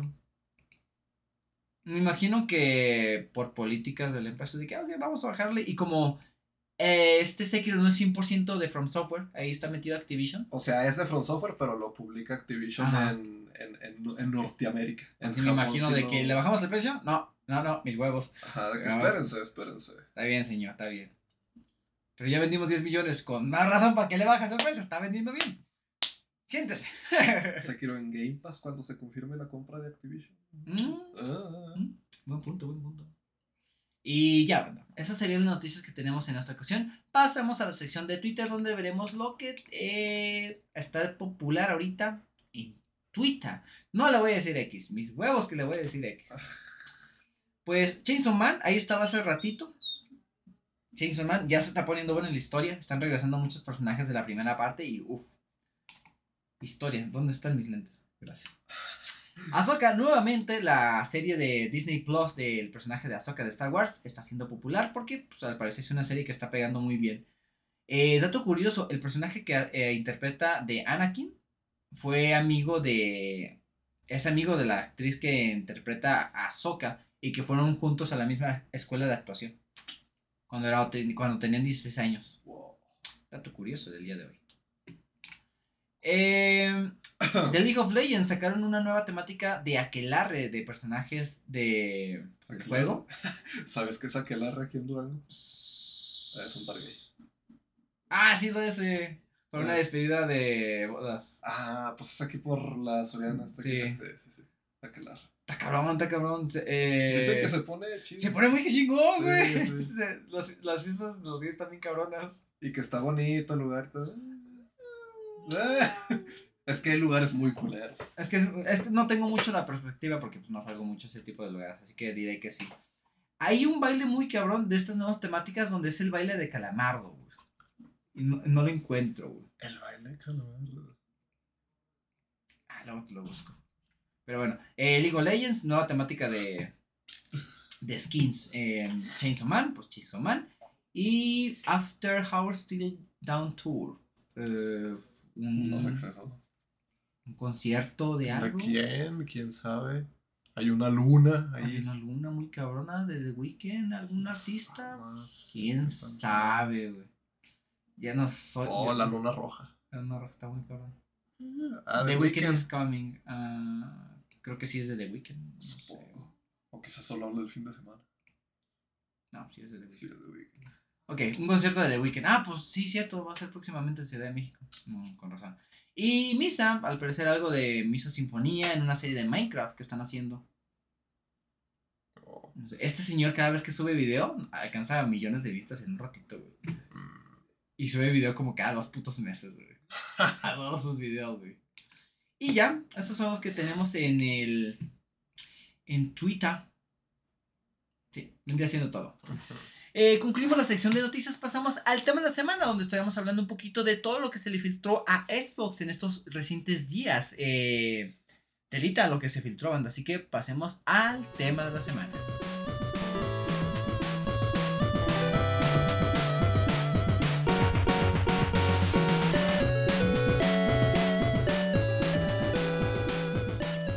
Banda, ya estamos en la sección de noticias. Eh, como pueden haber visto el, el título de esta ocasión, el tema de la semana se le filtró todo a Xbox. ¿Qué fue lo que pasó aquí, carnal?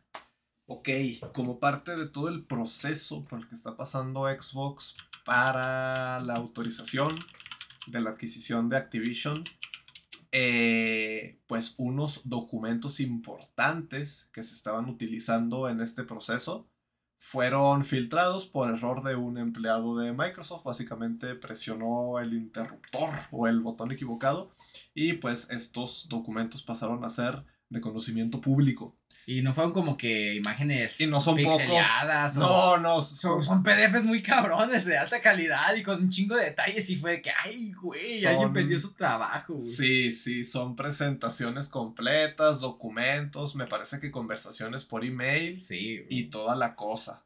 Entonces, una de las cosas que salieron aquí es una nueva consola que al parecer identifican como Brooklyn, pero Brooklyn no como el distrito de New York porque está mal, mal escrito, al parecer.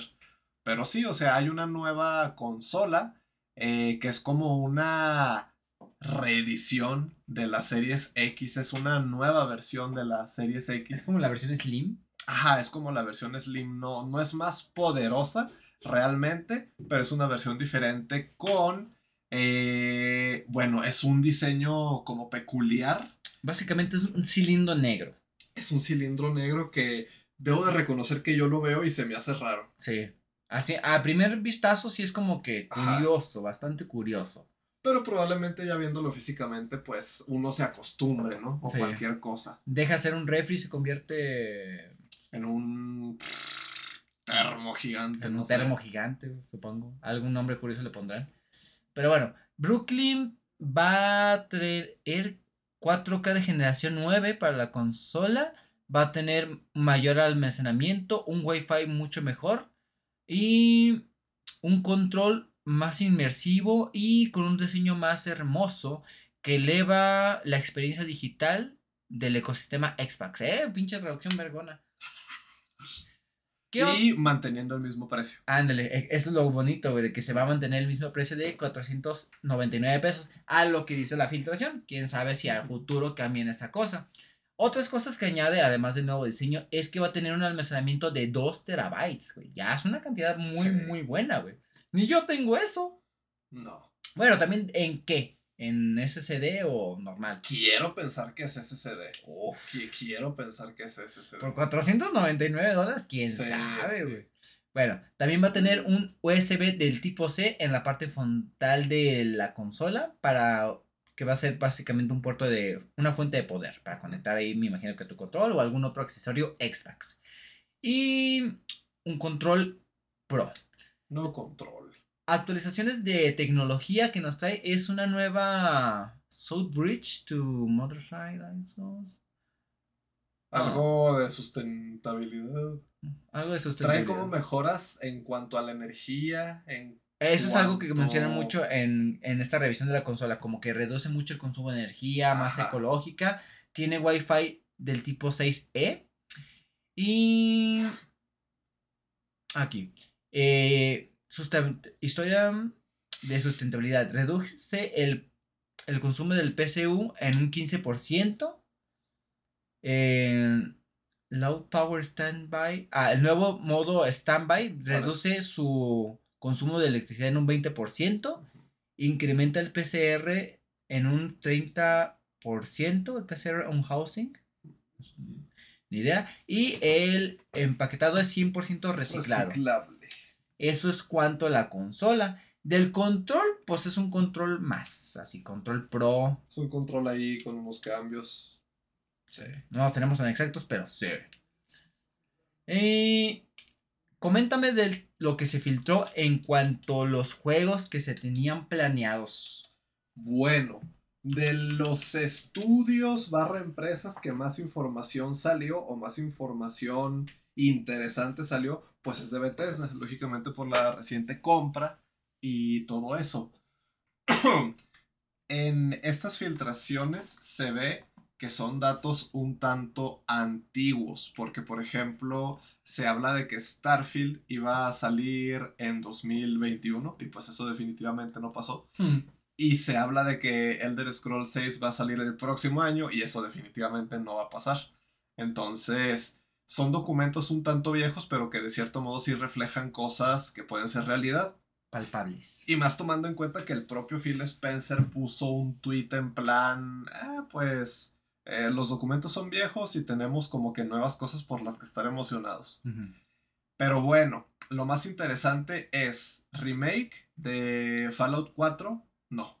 Remake de Fallout 3. Remaster. Está como que... Mm, mm. Eh, eh, está curioso. Remake o remaster de Fallout 3 y de Oblivion. Ahí lo curioso y creo que lo que se mencionaba, no sé si en las filtraciones o ya en especulaciones de gente conocedora del tema, es que serían remakes barra remaster con una técnica de motor dual como la que utiliza eh, Bluepoint Games, por ejemplo, en Demon Souls y en Shadow of the Colossus. Porque ellos utilizan una técnica en la que toda la lógica del juego, este, todas las físicas, todo ese tipo de cosas, se siguen utilizando por medio de la versión del juego que ya existía.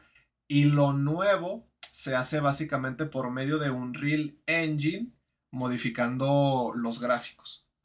Entonces, como que hay, hay cosas que nos indican que esa puede ser la técnica que van a utilizar para estos supuestos remakes. Eso es un proceso de ingeniería de software muy cabrón, Pues al parecer sí.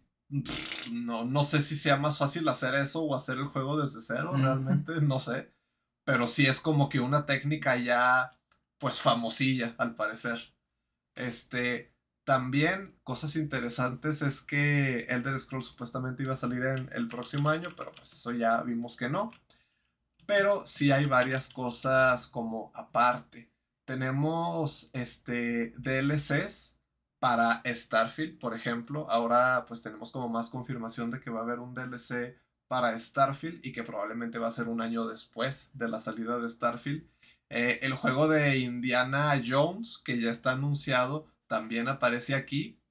Y también tenemos algunas cosas un poquito más secundarias, como DLC de Doom, la secuela de Ghostwire, que ese juego realmente no pegó tanto que yo recuerde.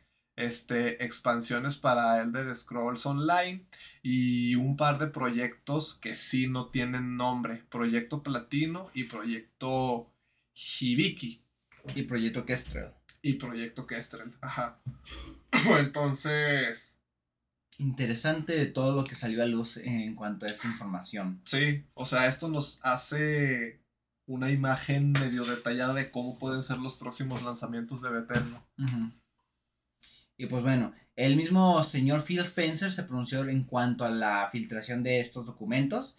Y pues básicamente nos dice que hoy numerosos documentos enviados al tribunal relacionados con nuestras propuestas de adquisición Activision Blizzard se han publicado de forma no intencionada. Sé que esto es decepcionante incluso siendo estos documentos de hace un año, habiendo evolucionado nuestros planes. También sé que todos nos tomamos la confidencialidad de nuestros planes y la información de nuestros socios muy en serio. Esta filtración obviamente significa que no hemos estado a la altura de las expectativas. Aprenderemos de lo ocurrido y seremos mejores en el futuro. Todos podemos todos ponemos grandes cantidades de pasión y energía en nuestro trabajo y nunca es, ah, es así como queremos que se comporte o se comparta nuestro duro trabajo en la comunidad. Dicho eso, hay mucho más sobre lo que estar emocionados y estar, estaremos listos cuando compartamos los planes reales de nuestro, con nuestros jugadores. Para terminar, aprecio todo el trabajo que dedican el equipo de Xbox para sorprender y deleitar a nuestros jugadores.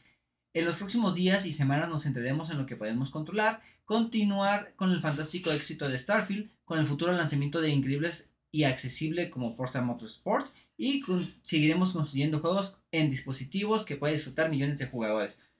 Yo siento que la filtración no les afecta. Realmente, porque ahorita Xbox está en un punto donde todo puede ir para mejor. O sea, no es que estén súper bien, pero todo solo puede ir para mejor para Xbox. Porque lo que se nos presentó con estas filtraciones realmente pinta muy bien.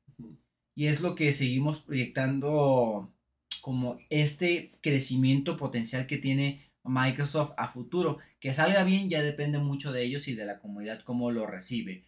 Pero a mí se me hace curioso que solamente se filtraron proyectos relacionados a Bethesda. O sea, simplemente eso. No vimos, como tú mencionaste, nada de Halo, nada de Gears of Wars, ni nada de algunos otros proyectos interesantes que pudieran llamar la atención. Solamente cosas que estuvieran relacionadas con Bethesda. Lo que le mencionaba Nesh es que lo más probable es que esto fuese porque Bethesda o Cinemax Inc. Production Corporation es la compra más fuerte que realizó Microsoft en recientes años. Y por lo mismo, por lo del juicio, me imagino que es la misma información que tienen que estar presentando. Que mira, esto es lo que yo adquirí y estos son los futuros proyectos que tienen en cuestión. Ya me imagino que en cuanto a adquisiciones más chicas, como algunos otros estudios de videojuegos más humildes, pues no, no había necesario presentar esa información o simplemente esa información en concreto no salió a la luz.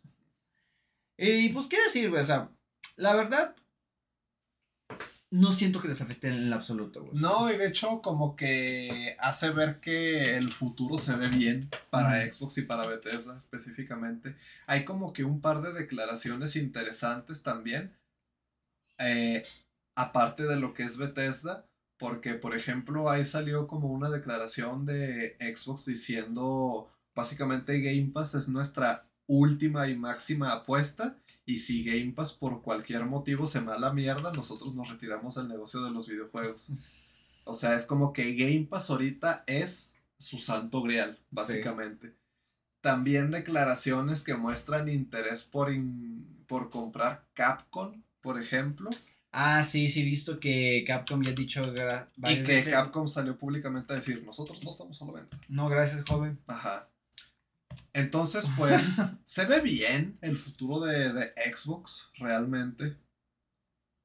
Eh, esta filtración, pues probablemente les afecta en plan de que, uy, oye, se nos anunciaron cosas. En cuanto a inversionistas y todo eso, pero siento que al contrario la gente se emociona más. Sí, sí. Entonces les mueve el tapete. Sí. Probablemente les causa algo de caos. Pero ya me imagino que es más a nivel corporativo barra administrativo. Sí, sí. En cuanto a los jugadores dicen, no mames, güey, ya quiero esa consola, güey. Y ya tienen más o menos una visión de cómo, cómo va a recibir la gente esa consola. Porque hasta ahorita donde yo he visto han sido puras buenas opiniones. Ajá. De que, ah, no, pues, sí está chido, la verdad, sí se ve bien. Y con eso mejora el almacenamiento. Un control pro mejor al que tienen ahorita. Que el control pro de Xbox se me hace una tontería el precio. El, control se ve muy chido, pero Dios mío, están harto caros, es que los controles ya son otro pedo. ¿Cuánto cuestan? Deja tú, están chapas. se, se, oh. descomponen bien cabrón. Ajá. Mira, Elite Series 2. El control Elite Series S. No, el Series 2 de. Verga, 2.500 pesos. Deja tú. 3.900 pesos. Así es. Yo estaba. eso me costó a mí la, la consola, no mames. Qué pedo.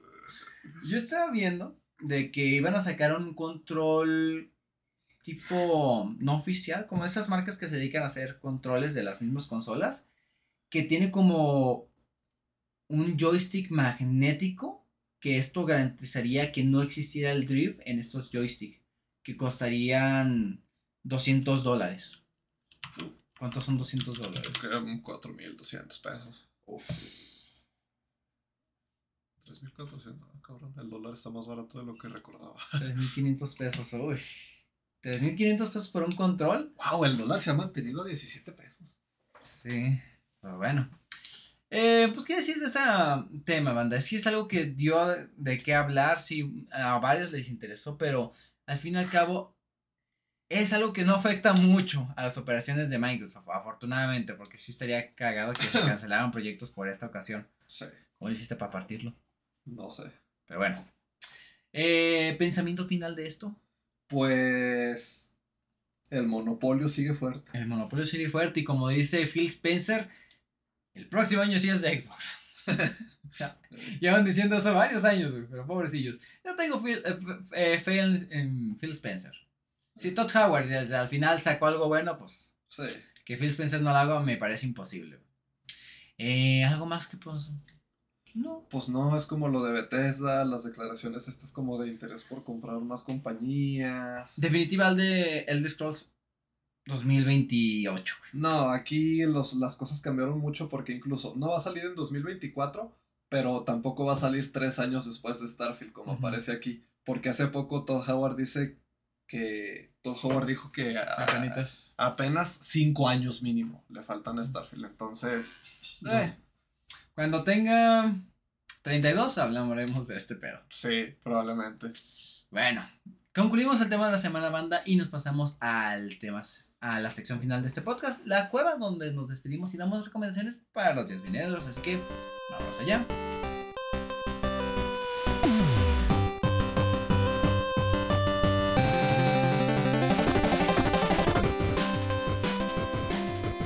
banda, ya estamos en la sección final, final de este podcast, La Cueva, sección donde nos despedimos y damos recomendaciones para los 10 venideros. Carnal, vámonos con prisa porque ya es medio tarde. Algo. Todavía están abiertas las hamburguesas. ¿Qué tienes eh, para recomendar tú en esta ocasión? Bueno, gente, yo este fin de semana vi Paprika. ¿Por qué la vi? Porque el soundtrack es del mismo señor que hace el soundtrack de Berserk 2016 y Berserk 2017 y si hay algo en lo que la gente está de acuerdo que es bueno en esos animes es la música. A lo mejor no la animación, pero la música sí. Entonces dije, ah, lo voy a ver. Este, realmente no sabía qué tipo de película era, ni qué tipo de historia iba a ser. Eh, pero debo decir que es interesante. Paprika siento que no es tan fácil de recomendar. No es una película para cualquiera. Ajá, no es para todo público. Pero es, es interesante. Si, si le agarras como que su lado de cómo quiere contarte las cosas, de la dinámica, está interesante. Este, trata sobre el mundo de los sueños y como que ahí juega con eh, lo que puede ser real en un sueño y lo que no puede ser real. Este, a mí me recuerda un poco Evangelion por la manera de contar las cosas en las que muchas veces como que no distingues qué es real y qué no. Pero es interesante y bueno, Kike tiene recomendaciones del mismo director Así que hizo esa película. Eh, en este caso, pues nos vamos a poner muy, muy otakus, banda, muy fanáticos del anime y vamos a recomendar pues la filmografía. No, ¿Es completa en Facebook la película? Sí. y ¿sabes qué? Está mejor calidad cuando yo la vi en su época. Así que pues ahí está, amigo. Abras una cuenta, no más para eso. Es la mamada, eh, qué raro que no lo tumben. Sí, sí, sí. Lo tumben cuando hablamos de eso, ¿no? Eh, Satoshi Kon. ¿Quién es esta persona? Pues ciertamente es un director de películas de anime de Japón. Satoshi Kon. Que ha dirigido películas como podría ser la misma de Paprika que estamos hablando. La película de Perfect Blue Milenio Actress y Eres al Rescate. Esa película está bien cagada. Son como las películas más populares de este señor. Eh, en mis recomendaciones yo voy a darle la película de Héroes al Rescate y la película de Perfect Blue. Énfasis en especial de esta misma película. Eh, las películas de este señor sí juegan mucho con la percepción de la realidad alterada. Mm. En especial la que es Perfect Blue Eh, está tratando temas más crudos, más viscerales. eh, hablando más de la cruda realidad que viven las idols. En esa época de los 90 la tenían cabrón y ahora muchísimo más, güey. Sí es algo que repercute muy cabrón en la vida de estas señoritas ar- artistas de Japón y pues aquí lo reflejan de una manera bastante incómoda de ver en ocasiones. güey. Así que yo recomendaría esto y la película de Akira. ¿Dónde podemos ver estas películas? Pero bueno, Paprika la puedes ver en Netflix. Eh, Akira, que no es de Satoshi Kon, que habla crear, También. también la puedes ver en Netflix. Y la de Héroes al Rescate la puedes ver por medio de HBO Max o Prime Video. La película de Perfect Blue, En Facebook. eh, de manera legal, legal, pues no banda. Creo que en Apple TV salía ahí. En México no hay alguien que la distribuya de manera digital, pero yo no les dije, pero por una página llamada Idle Things hay una hay un video altamente relacionado de esto. Yo no les dije nada, pero, pero, pues, ahí anda si buscan, ¿eh? Si gustan y gustan hacer gas, caso a nuestra recomendación, busquen en Facebook. Y ya. ¿Algo más que comentar, carnal? Eh, no, no, creo que sería todo. Perfecto. Eh, ya empezó el nuevo arco de Berserk. Sí. El arco de la ex- exilio, exiliación, eh, no sé. Pero pinta interesante para dónde va la historia de Berserk.